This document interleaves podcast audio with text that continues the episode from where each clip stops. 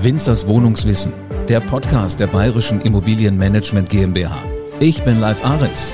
Wer eine Wohnung sein eigen nennt, muss immer auf dem Laufenden sein, was es rund um das Wohnungseigentum an Wissen gibt. Die Unterschrift unter den ersten Kaufvertrag für eine Immobilie ist ein spannender Moment. Denn ab diesem Zeitpunkt gilt es nicht nur seine Rechte, sondern auch seine Pflichten als Eigentümer zu kennen. Wenn es ein Haus ist, in dem mehrere andere Personen auch schon gekauft haben, dann müssen gemeinsam Entscheidungen getroffen werden und da müssen Regeln her, damit hier nichts schief geht oder damit Streit aufkommt. Und diese Regeln, die finden sich in einem Gesetz, dem Wohnungseigentumsgesetz. Und damit kennen sich professionelle Verwalter aus. Und genau so einer ist Michael Winzer. Er ist Geschäftsführer der Bayerischen Immobilienmanagement GmbH. Außer ihm heute noch zu Gast Alice Burgmeier. Sie ist Anwältin und sie kennt sich mit WEG-Recht aus. Hallo Herr Winzer, hallo Frau Burgmeier. Hallo. Hallo, guten Morgen, Live Ahrens. Jetzt bin ich ja sehr gespannt, wie wir das Thema so richtig schön mit Leben füllen. Lass uns doch mal mit dem Grundsätzlichen anfangen. Was ist denn eigentlich Wohnungseigentum? Das Eigentum des kleinen Mannes, so hat es mal angefangen. Es ist im Prinzip der Versuch, vertikal ein Grundstück aufzuteilen, sodass jeder ein Fetzen davon hat. Und weil ein Grundstück vertikal nicht aufgeteilt werden kann, ist es ideell ein Fetzengrundstück mit einer Wohnung. Einer der Gründungsväter des Wohnungseigentums Anfang der 50er, der hatte mal gesagt, Wohnungseigentum ist ähm, eine Insel des Sondereigentums im Meer des Gemeinschaftseigentums. Das klingt fast ein bisschen poetisch, finde ich. Wollte gerade sagen, ist erstaunlich, dass in sowas eigentlich Trockenes wie, wie Jura, also wie Recht, doch auch ein bisschen Leben reinkommt. Ähm, was ist denn so der erste Moment, wo, wo Menschen tatsächlich äh, Notiz nehmen? Es gibt sowas wie so ein Wohnungseigentumsgesetz. Also nicht nur ich kaufe was, sondern ich krieg dann auch wirklich mit, das wird so alles geregelt wenn sie das erste Mal was wollen, was sie nicht so einfach kriegen, würde ich sagen. Mhm. Kann man da sagen, also was ein klassisches Beispiel, ich habe einen Garten und ich möchte da ein Pavillon reinstellen und plötzlich macht der Nachbar Ärger. Und dann kommt der Hinweis, hey, da gibt es so ein Wohnungseigentumsgesetz und das ist gar nicht so einfach, in einem Wohnungseigentum, in einer Anlage den Garten umzubauen. Und dann wird den Leuten erstmals bewusst, wow, da gibt's was und das habe ich mir so nicht vorgestellt. Und dann zerplatzen wahrscheinlich auch Träume, ne? wenn man sich erst gedacht hat, Mensch, ich habe jetzt meine eigene Immobilie und ich kann da tun und lassen, was ich will. Und dann merkt man, ah, doch nicht alles so. Ist das so, Herr Winzer? Richtig. Das klassische Beispiel, mit dem wir zu kämpfen haben, ist der Schuhschrank im Treppenhaus. ja, genau. Mhm, mhm. Sehr lustig. Wer will denn seine dreckigen Schuhe in der Wohnung haben? Die ziehe ich im Treppenhaus aus und damit sie aufgeräumt sind, habe ich einen kleinen Schuhschrank. Mhm. Ja, und dann kommt der Winzer als Verwalter mit seiner Begehung, mit dem Beirat, sieht das, schreibt das auf und schreibt dann den Wohnungseigentümer an, dass er doch widerrechtlich das Gemeinschaftseigentum nutzt zur Abstellung seines Schuhschrankes. Ähm, jetzt muss das ja aber nicht unbedingt auf alle Zeiten verboten sein. Nur man darf es nicht einfach machen, ohne die anderen zu fragen. Höre ich das richtig raus? Genau so. Also es muss eine, die Gemeinschaft kann sich entscheiden, wie sie ihr Gemeinschaftseigentum, also Treppenhaus, Garten und so weiter nutzt, kann da Regelungen aufstellen und kann Dinge erlauben wie Schuhschränke. Dann kommt aber die schöne Frage, ein Schuhschrank, zwei Schuhschränke. Mhm. Wie viel Kinderwägen? Also mhm. das kann man so sehen, man, man ist als Rechtsanwalt gebranntes Kind, diese ganzen blöden Fälle auf den Tisch zu kriegen. Also ich weiß, worüber man sich blöderweise bei sowas streiten kann, weil da, wo es läuft, das landet bei mir gar nicht an. Verstehe, ja. Ich kann mich noch erinnern, ich, ich bin ja auch einer von denen, die sich immer mal mit solchen Dingen rumschlagen müssen dann auf einmal. Und wir hatten eigentlich immer Eltern, logisch ist klar, die Kinder haben und die wollen natürlich ihren Kinderwagen ins Haus stellen. Kann ich alles nachvollziehen. Und es ist dann aber auch interessant, woran sich so ein Streit ähm, so richtig hochpushen kann. Die einen hatten naja, also man kann es Kinderwagen nennen oder man kann es auch wirklich Luxusgefährt nennen für, für einen Nachwuchs. Und die hatten halt Sorge, wenn sie es nur hinstellen, die Tür ist ja immer mal offen. Es kommt ein Postbote rein, es kommt ein Lieferant rein und macht die Tür nicht hinter sich zu, dass der dann irgendwie verschwindet. Und die wollten nur eine kleine Schraube in die Wand packen, wo sie den Kinderwagen dran festmachen können. Ist das auch schon so das wie mit dem Schuhschrank, dass ich Gemeineigentum ja dann anbohre, nämlich die Wand im Treppenhaus und da fragen muss und einen Beschluss kriegen muss? Ja, ja, Herr Ahrens, da haben Sie vollkommen recht. Das ist ein wunderbares Beispiel. Rein pragmatisch, der einfachste Lösungsweg, einen kleinen Haken und ein Schloss. Tatsächlich ist das aber Gemeinschaftseigentum. Das gehört Ihnen nur ideell. Da haben Sie also nur ein Mitbestimmungsrecht. Das Mitbestimmungsrecht üben sie aber in der Eigentümerversammlung aus und dann müsste man tatsächlich die Frage, darf ich diese Wand anbohren, in eine Eigentümerversammlung einbringen, um darüber dann einen Beschluss zu schaffen, zu fassen, zu schaffen. Ähm, nach dem Motto, ähm, ich mache einfach mal und es kräht kein Hahn danach, funktioniert das leider in den allermeisten Gemeinschaften nicht. Denn sie haben immer jemanden, der die Spielregeln sehr, sehr genau kennt und sehr genau nimmt mhm. und dann bei uns als Verwalter aufschlägt und sich beschwert. Was ist denn das für ein Gefühl, wenn man da entweder als Verwalter oder auch als Anwalt dazwischen steht? Ähm, ist, ist man so ein Stück weit Schiedsrichter? Also wir als Verwalter müssen Mediator sein, ausgleichen, Schiedsrichten. Tatsächlich aber da passt der Schiedsrichter wunderbar, wie beim Fußballspiel. Es gibt halt Spielregeln. Mhm. Beim Fußballspiel bekommen sie allerdings bereits mit der Muttermilch des Spielens die Regelkunde beigebracht. Wohnungseigentümer müssen keinen Führerschein machen in irgendeiner Art und Weise. Die wenigsten beschäftigen sich tatsächlich auch mit den Spielregeln. Beim Notar wird über vieles gesprochen. Die Spielregeln werden benannt, die nennen sich nämlich Gemeinschaftsordnung. Der Notar sagt dann immer, die Gemeinschaftsordnung liegt Ihnen ja vor, die haben Sie ja gelesen und jeder nickt sofort, ja, ja. Wenn wir dann aber wirklich bei einer Eigentümerversammlung fragen, wer hat sie denn gelesen, ehrlich mal die Hand hoch, dann hat man so im Schnitt zwei, drei Hände, die Von? nach oben gehen, 50, 60, die gucken dann wie in der Schule, wenn der Lehrer fragt, weiß jemand was zur Seite? Und es stellt sich heraus, dass die wenigsten die Spielregeln tatsächlich kennen. In so einem Moment, wo man mal wirklich so den Schuss von Bug gekriegt hat als Eigentümer in so einer Eigentümerversammlung, ist das denn dann der Moment, wo, wo, wo Sie als Eigentumsverwalter dann auch äh, oder als, als äh, Immobilienverwalter auch nachher merken, jetzt haben es aber auch die anderen Dutzende gelesen oder äh, ist im nächsten Jahr genau wieder das Gleiche? Tatsächlich ändert sich nicht viel, nein. Das ist den meisten Wohnungseigentümern zu anstrengend, sich mit solchen juristisch klingenden Texten mhm. auseinanderzusetzen. Insbesondere, weil das Leben ja trotzdem in aller Regel läuft. Absolut. Man arrangiert sich untereinander. Und das ist ja das Schöne, dass unser Leben trotz der Regeln funktioniert.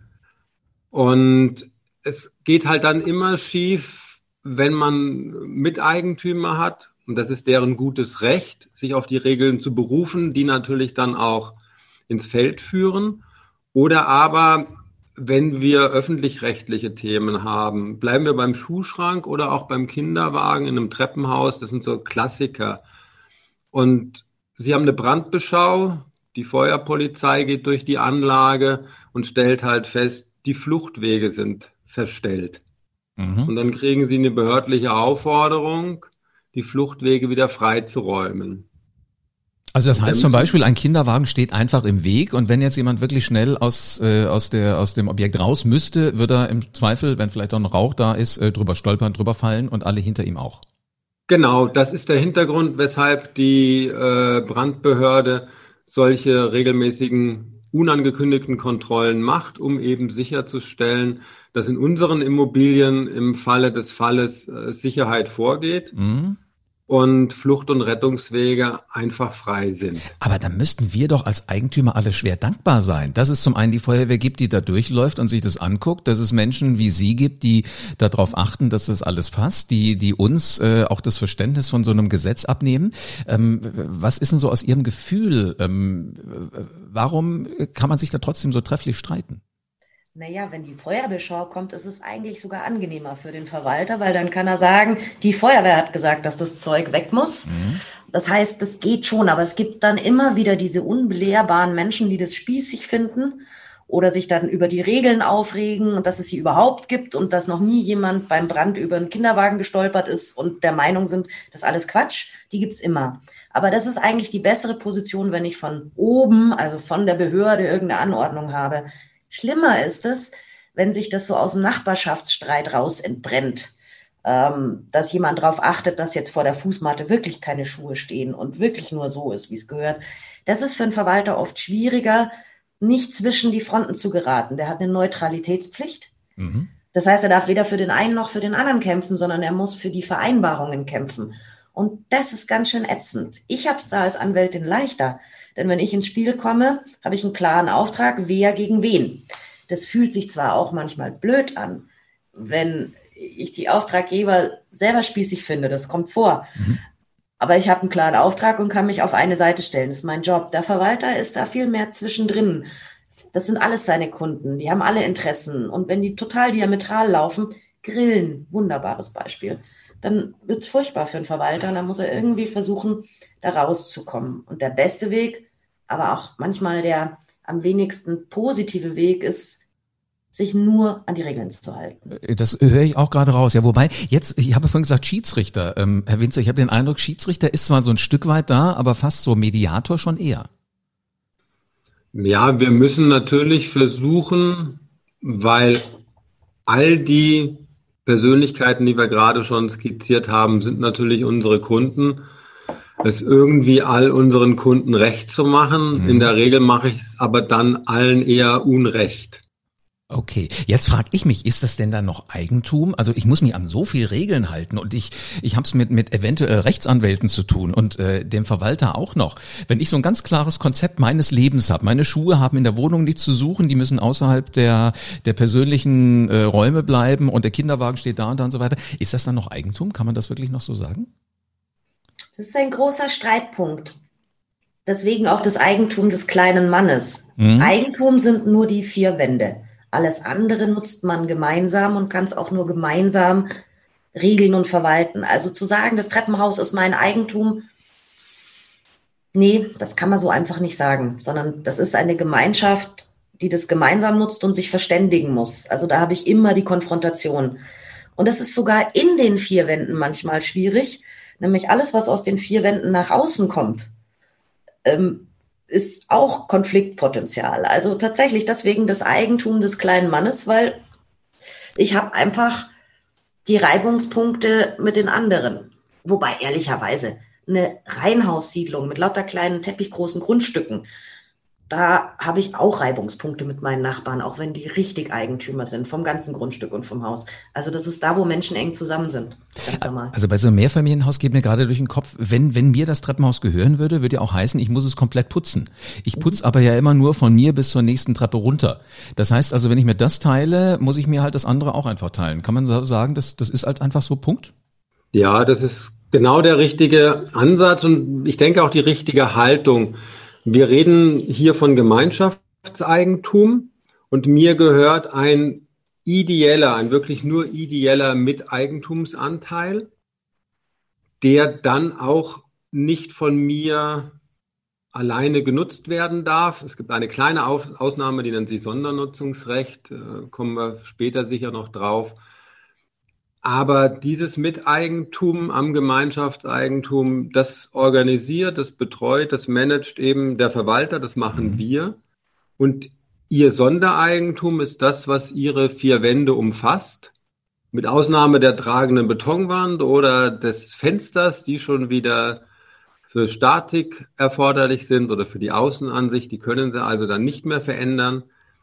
Man kann das in Prozenten ausdrücken, wenn Sie heute und da muss ich jetzt Frau Burgmeier jedenfalls für München widersprechen, ähm, das Eigentum des kleinen Mannes, wenn Sie heute in München für 10.000 Euro auf den Quadratmeter, also mal eben 100 Quadratmeter für eine Million Euro kaufen, sind Sie in der Regel dann schon kein kleiner Mann mehr. Von diesen, von diesen 100 Quadratmetern, respektive der 1 Million Euro, gehören Ihnen prozentual so knappe 20 Prozent tatsächlich im Alleineigentum. Das ist nämlich der Wert, der bei den Baukosten und so weiter in ihre Wohnung hineinfließt. Der Rest fließt ins Gemeinschaftseigentum und damit in Bereiche, in Gewerke, in Technik, die Sie nachher, wenn Sie dann mal den Kaufpreis bezahlt haben, über die Sie gar nicht mehr verfügen können. Wahnsinn. Also ich lerne gerade im Moment extrem viel. Meine Lernkurve geht steil nach oben. Was ist denn meine Rolle als Wohnungseigentümer dann? Hm eigentlich ein Teilhaber. So lässt sich vielleicht am schönsten ausdrücken. Also ich mir, das ist wie wenn Sie mit mehreren Freunden zusammen eine Ferienwohnung mieten für einen Monat. Ein Teilhaber. Mhm. Also ich kann mitentscheiden, soll auch mitentscheiden. Ich kann mich einbringen, aber im Prinzip habe ich keine Alleinentscheidungskompetenzen über meine vier Wände hinaus. Heißt, ich habe mich beteiligt an einem großen Gebäude und muss auch mit den Wertevorstellungen, wie man mit so einem Gebäude umgeht, irgendwie einen Konsens mit den anderen finden. Naja, das kennt man doch auch von früher. Wie oft muss denn der Treppendienst gemacht werden? Einmal die Woche oder dreimal die Woche? Ähm, wie ist nach dem Umzug mit den Schrammen in der Wand umzugehen, was immer mal wieder passiert? Und ist es denn in Ordnung, seinen Müll mal für 20 Minuten auf die Fußmatte zu stellen, bevor man ihn wegbringt? Es klingt bescheuert, aber es menschelt. Genau mhm. da sind diese Punkte und da muss ich Einigkeit kriegen. Ähnlich, mit welchem Aufwand saniere ich was? Welche Farbe kommt ins Treppenhaus? Ähm, was ist meine Wertevorstellung? Wie schnell repariere ich was oder darf auch mal was kaputt gehen? Und da müssen die Eigentümer einen Konsens finden. Und die Gemeinschaftsordnung, das, was immer so gerne als Anlage beim Notar dann weggepackt wird, ist so eine Art Spielregelbuch oder ich sage immer die Bibel der Gemeinschaft, weil da die Leitplanken vorgegeben sind. Wie komme ich zu meinen Entscheidungen? Was ist schon vorgegeben? Das ist so ein bisschen äh, der Rahmen außenrum. Eigentlich clever gemacht, dass man das Eigentlich wirklich individuell ja. hat. Wenn man, Grundlage wenn man nur wüsste, wie wenig sich Bauträger oft um die Gemeinschaftsordnung kümmern. Wer macht denn die Gemeinschaftsordnung? Das macht der, der das Gebäude baut und aufteilt. Mhm. Er ist aber nachher rausbestimmungsgemäß. Der muss da nicht mehr mitspielen. Das heißt, der will auch nicht viel Geld dafür ausgeben, dass diese Regelungen auch funktionieren, sondern der hat so ein, naja, Gefühl, irgendwas muss ich regeln, es muss vernünftig sein. Meine Vertriebler müssen es gut verkaufen können, weil die Wohnung soll ja Geld bringen. Mhm. Aber im Prinzip ist mir wurscht, was nachher passiert, nach mir die Sintflut. Der Bauträger hat ja auch die Faszination, er will tolle Gebäude bauen. Also er ist halt äh, ein Bauherr. Und Richtig. die, die dann anschließend äh, hinkommen, sind halt die Eigentümer und die wollen da leben. Kann ich mir vorstellen, dass es was anderes ist. Äh, kann man denn sagen, welche Rechte ich als einzelner Wohnungseigentümer gegenüber dem Verwalter nach diesem neuen Gesetz habe?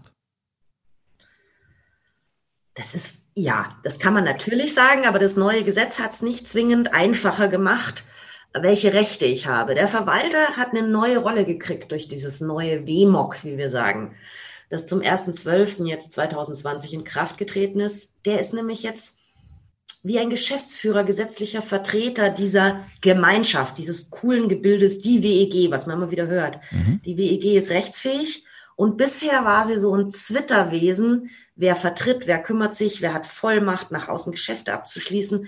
Und jetzt ist es klar, das ist der Verwalter. Und dadurch hat er eine neue Rolle. Der ist nämlich wieder Geschäftsführer einer Gesellschaft, der, der nach außen auftritt und alles macht.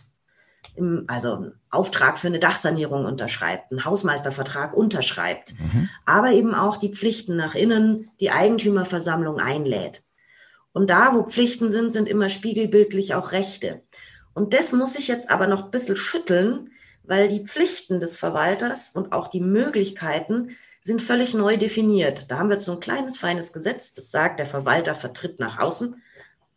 Aber was das im Detail alles so bedeutet, müssen wir erst leben und dann erkennen, was kann ich echt verlangen. Das ist immer bei jedem neuen Gesetz so ein Prozess, bis sich das zurechtgerüttelt hat. Absolut, ja. Ich muss mich halt irgendwie zurechtfinden in dieser Welt. Also ich merke schon, das ist wie, wie wahrscheinlich auch in der einen oder anderen Ehe. Ich muss halt gucken, wie ich da klarkomme, muss ich halt auch gucken, wie ich mit den an. Ist ja letzten Endes auch sowas wie eine Ehe, ja. Ich gehe ja eine Beziehung für, für länger ein. Ähm, ich höre schon, also die, die meisten Menschen, die nur sagen, die Wohnung gefällt mir oder das Haus gefällt mir, ähm, die dann vielleicht gar nicht so genau diese Anlage lesen, von der Sie gerade schon gesagt haben, die wird beim Notar gerne zur Seite gelegt. Ähm, äh, gehen wir doch mal Butter bei die Fisch. Worauf muss ich beim Kauf einer Wohnung in Bezug Bezug auf die Gemeinschaft achten? Also wenn Sie heute eine Eigentumswohnung kaufen, dann sollten es nicht nur die drei klassischen Kriterien sein, die der Verkäufer immer preist. Und das ist die Lage, Lage, Lage.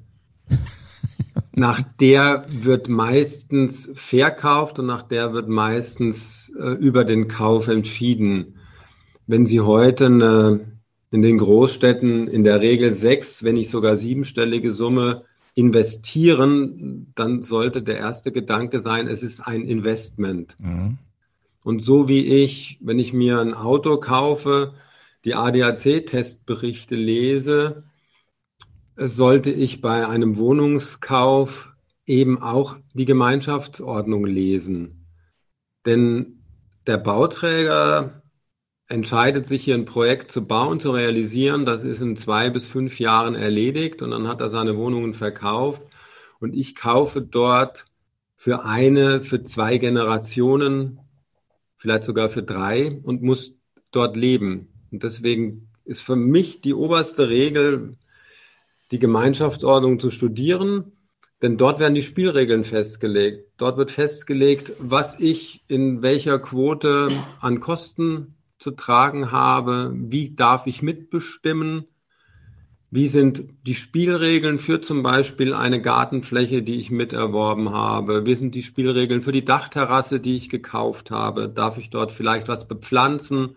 Darf ich an meine Terrasse, an meinen Balkon eine Markise anbringen? Ja oder nein? Ist das überhaupt möglich?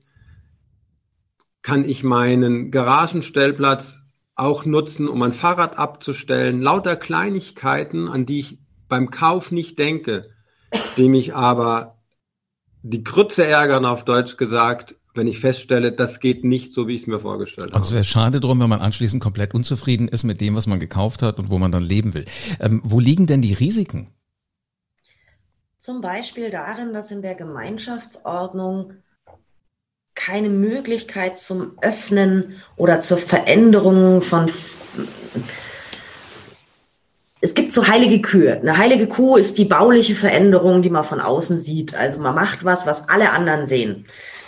Ähm, und die Gemeinschaftsordnung, wenn das festschreibt, also wenn dazu nichts regelt, hat man bisher 100 Prozent aller Eigentümer gebraucht, um hier was zu bewegen. Mhm. Also ich mache ein Beispiel. Ich habe zwei Wohnungen nebeneinander und ich muss in eine tragende Wand eingreifen, um sie zu verbinden. Das ist im Einzeleigentum. Hey, holt man Statiker, macht einen Wanddurchbruch, alles schön. In der WEG war das bisher echt dramatisch schwer, weil 100 Prozent aller Eigentümer zum Ja zu kriegen, es ist ein Ding der Unmöglichkeit. Dieses neue WEG-Recht weicht es jetzt bisschen auf. Da haben wir jetzt leichtere Mehrheitserfordernisse. Und trotzdem gibt die Gemeinschaftsordnung da Spielregeln vor und die kann es verschärfen zum Beispiel. Die kann sagen, weiterhin 100 Prozent. Das muss ich wissen muss auch gucken, mit welcher Prämisse kaufe ich eine Wohnung. Kaufe ich einen Neubau zum Vermieten, wo ich sage, die Wohnung passt, wie sie ist, ist die Gemeinschaftsordnung in dem Punkt nicht so wichtig. Kaufe ich einen Altbau, 60er Jahre, 50er Jahre und sage, ach, das mache ich mir jetzt schick, verbinde zwei Wohnungen und hier noch ein Dachflächenfenster, dann wird es ganz, ganz toll. Mhm. Dann muss ich unbedingt in die Gemeinschaftsordnung gucken, ob die mir das möglich macht oder ob ich einen Riesenärger nachher kaufe, weil ich es nicht so kann, wie ich will. Und da ist die Gemeinschaftsordnung der Dreh- und Angelpunkt. Und den, wenn ich nicht lese, dann kaufe ich quasi die Katze im Sack. Das wäre nicht schön. Ich habe also verstanden, ich muss genau zugucken. Ich sollte die Testberichte wie beim Auto auch mal hier studieren. Ähm, Herr Winzer, wenn ich beim Bauträger jetzt eine Eigentumswohnung kaufen will und wenn jetzt jemand clever genug war, bevor er das tut, mal diesen Podcast hier zu hören, welche Vorteile bringt denn dann das neue Gesetz? Also worauf muss ich besonders achten?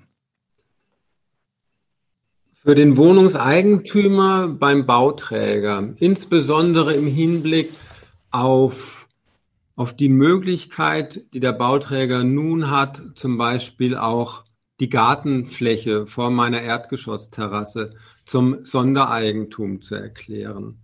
Also zum echten Eigentum, das meiner Wohnung zugeschlagen wird. Das war früher nämlich nicht möglich. Ich hatte kurz vorher das Wort Sondernutzungsrecht be, äh, benutzt. Früher war das einfach Gemeinschaftseigentum, die Gartenfläche, und man bekam das alleinige Recht, diese Fläche zu nutzen. Das neue Wohnungseigentumsgesetz regelt klar, dass auch diese Fläche zum Sondereigentum gemacht werden kann.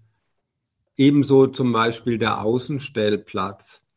Oder was ganz bedeutsam ist, gerade für Großstädte, sogar der bewegliche Mehrfachparker, Duplexparker, Vierfachparker in der Tiefgarage, der sich ja in der Vertikalen bewegt, nach oben und nach mhm. unten. Das heißt, der erste Raumbegriff, der beweglich ist. Ah, Aber auch okay. da kann ich heute mit dem neuen WEG Sondereigentum begründen. Das macht es in der Zukunft viel, viel leichter, Entscheidungen dann zu treffen zur, zur Nutzung, zur Instandhaltung, Instandsetzung. Also ich verstehe. Ich muss gucken, ist es ein altes Gemäuer, was schon da steht, wo ich nicht so leicht mein Dachfenster noch eben reinpacken kann oder zwei Wohnungen verbinden kann. Bei den neuen Dingen muss ich gucken, wie kann ich das gestalten. Ähm, aber wann ist, ist man eigentlich eine, eine Wohnungseigentümergemeinschaft? Das ist jetzt ganz neu geregelt. Früher war man erst eine Gemeinschaft, wenn zwei Eigentümer im Grundbuch standen, also der Bauträger und ein weiterer. Wenn man sich jetzt vorstellt, wie so ein Kauf vom Bauträger funktioniert, mit Raten auf den Kaufpreis, dann wird der Bauträger dem Käufer das Eigentum erst dann übertragen, wenn der letzte Cent bezahlt ist. Das kann aber Jahre dauern, wenn Gewährleistungsmängel sind und man noch einen Einbehalt hat. Also kann tatsächlich zwischen dem Kauf und der Eigentumsüberschreibung ein Zeitraum von drei, fünf Jahren liegen. Dann wäre man so lange keine WEG. Komisch. Das hat sich die Rechtsprechung auch gedacht und deswegen vorverlegt und gesagt, wenn der Bauträger im Grundbuch steht und der erste Käufer die Schlüssel hat und eine Auflassungsvermerkung im Grundbuch, also eine dingliche Sicherung, dass er mal Eigentümer wird, mhm. dann ist man eine WEG. Das konnte aber auch Zeit dauern. Und dann gab es so einen ungeregelten Raum, ja, also zwischen Bauträger und WEG-Zeit, Monate, manchmal ein Jahr. Und das neue Gesetz sagt jetzt, nee, das machen wir viel klarer in dem Moment, wo die Wohnungseigentumsgrundbücher angelegt sind, also beim Grundbuchamt formal das Wohnungseigentumsgrundbuch eröffnet ist, ist es eine WEG. Was ist daran revolutionär? Es ist also schon eine WEG, wenn der einzelne Wohnungseigentümer oder der Aufteiler alle Einheiten bei sich hält, also ganz, ganz früh. Und das heißt, der Bauträgeraufteiler kann für die WEG als Ein-Mann-Gemeinschaft schon tätig werden und Verträge schließen ist für die Bauträger super. Für die WEG ist es zweckmäßig, aber ob es toll ist, wird man erst sehen, weil der Bauträger schließt ja dann vielleicht einen Vertrag ab, den die WEG hinterher ganz furchtbar findet. Mhm. Zweckmäßig ist es aber, weil jeder Wohnungseigentümer erwartet, wenn er den Schlüssel kriegt, dass der Fernseher funktioniert, das Internet läuft, die Heizung läuft, der Strom aus der Steckdose kommt. Klar. Da brauche ich Verträge. Mhm. Und das ist die Revolution des neuen WEGs. An der Stelle das fängt total früh an, nämlich schon auf Bauträgerseite. Also ich kann wesentlich früher auch mitentscheiden und nicht erst dann, wenn der letzte Cent überwiesen worden ist. Ja. Sehr Aber spannend. das Wesentliche ist gar nicht so sehr das Mitentscheiden, das war der Zwischenstep über die Rechtsprechung, sondern dass der Bauträger quasi, bevor der erste Käufer auf dem Tapet steht, schon ein Mann-WEG ist, also schon eine Gesellschaft. Mhm. Und Dinge und machen darf. Das ist juristisch ein bisschen kompliziert, aber wenn der Bauträger einen Vertrag geschlossen hat, als Bauträger, Heizung. Mhm. Dann war das super kompliziert, diesen Vertrag zur WEG zu übertragen. Da brauchte man Beschlüsse und Sondersituationen. Das war rechtlich ein ziemlicher Graus. Das haben die meisten Eigentümer nicht so mitgekriegt, ist auch gut so, aber wir Juristen haben uns den Kopf zerbrochen. und jetzt funktioniert das alles leichter. Und damit ist wahrscheinlich dann auch die Arbeit der, der Verwalter, äh, Herr Winzer, also Ihre Arbeit auch ein bisschen leichter geworden, zumindest bei den Immobilien, wo das schon in Frage kommt. Für uns wird die Arbeit bei Neubauten tatsächlich pragmatischer werden, weil der Bauträger die notwendigen Versorgungsverträge, Frau Burgmeier hat das ja gerade schon gesagt, zum Beispiel für die Fernwärmeversorgung, für Strom, aber auch die Wartung für die Brandmeldezentrale oder den Aufzug bereits während der Bauphase im Namen der WEG geschlossen hat, weil er ja allein Eigentümer der Gemeinschaft sozusagen mhm. ist und wir diese komplizierten Überleitungen durch Beschlüsse in die Eigentümergemeinschaft nicht mehr haben werden. Das wird auch die Kaufverträge deutlich entschlacken. In der Vergangenheit war es nämlich so, dass sich die Bauträger, um solche Verträge schließen zu können, einfach im Rahmen der Kaufverträge haben bevollmächtigen lassen. Von jedem Wohnungseigentümer das haben die meisten Eigentümer nun tatsächlich, wie Frau Burgmeier sagt, nicht mitbekommen, im Rausch der Glückseligkeit beim Notar endlich die Wohnung zu erwerben. Vergisst man, was der Notar in einer Hochgeschwindigkeit dort alles heruntergelesen hat. Unter anderem hat er auch heruntergelesen und hiermit bevollmächtige ich den Verkäufer zur, ab, zum Abschluss von diversen Verträgen in dieser staccatoartigen Geschwindigkeit in der Regel. Und Dort haben wir nun tatsächlich die Betriebssicherheit ab dem ersten Wohnungseigentümer, der dann in die Gemeinschaft zieht, mit dabei. Vielen Dank fürs langsam erklären und nicht so schnell runterlesen, wie das Notare ja immer in Perfektion beherrschen. Das war schon eine sehr spannende Folge von Winzers Wohnungswissen. Und ja, das ist übrigens der Alltag für die Bayerische Immobilienmanagement GmbH, denn äh, Verwalter kennen sich bestens damit aus, was Immobilieneigentum angeht. Und sie kümmern sich um alle Ideen für Wohnungen oder auch für Häuser. Also hier bekommt jeder den rundum sorglos Service von echten Profis. Alle Wohnungs- und Miethauseigentümer, damit ihr nichts verpasst, am besten Winzers Wohnungswissen, der Podcast jetzt gleich abonnieren. Und wenn da wirklich spannende Informationen dabei waren, Ich finde, das waren Sie gerade. Dann gerne auch eine 5-Sterne-Bewertung da lassen. Bleibt mir nur noch zu sagen, es gibt noch mehr spannende Dinge. Also in diesem Sinne, bis zur nächsten Folge von Winzers Wohnungswissen.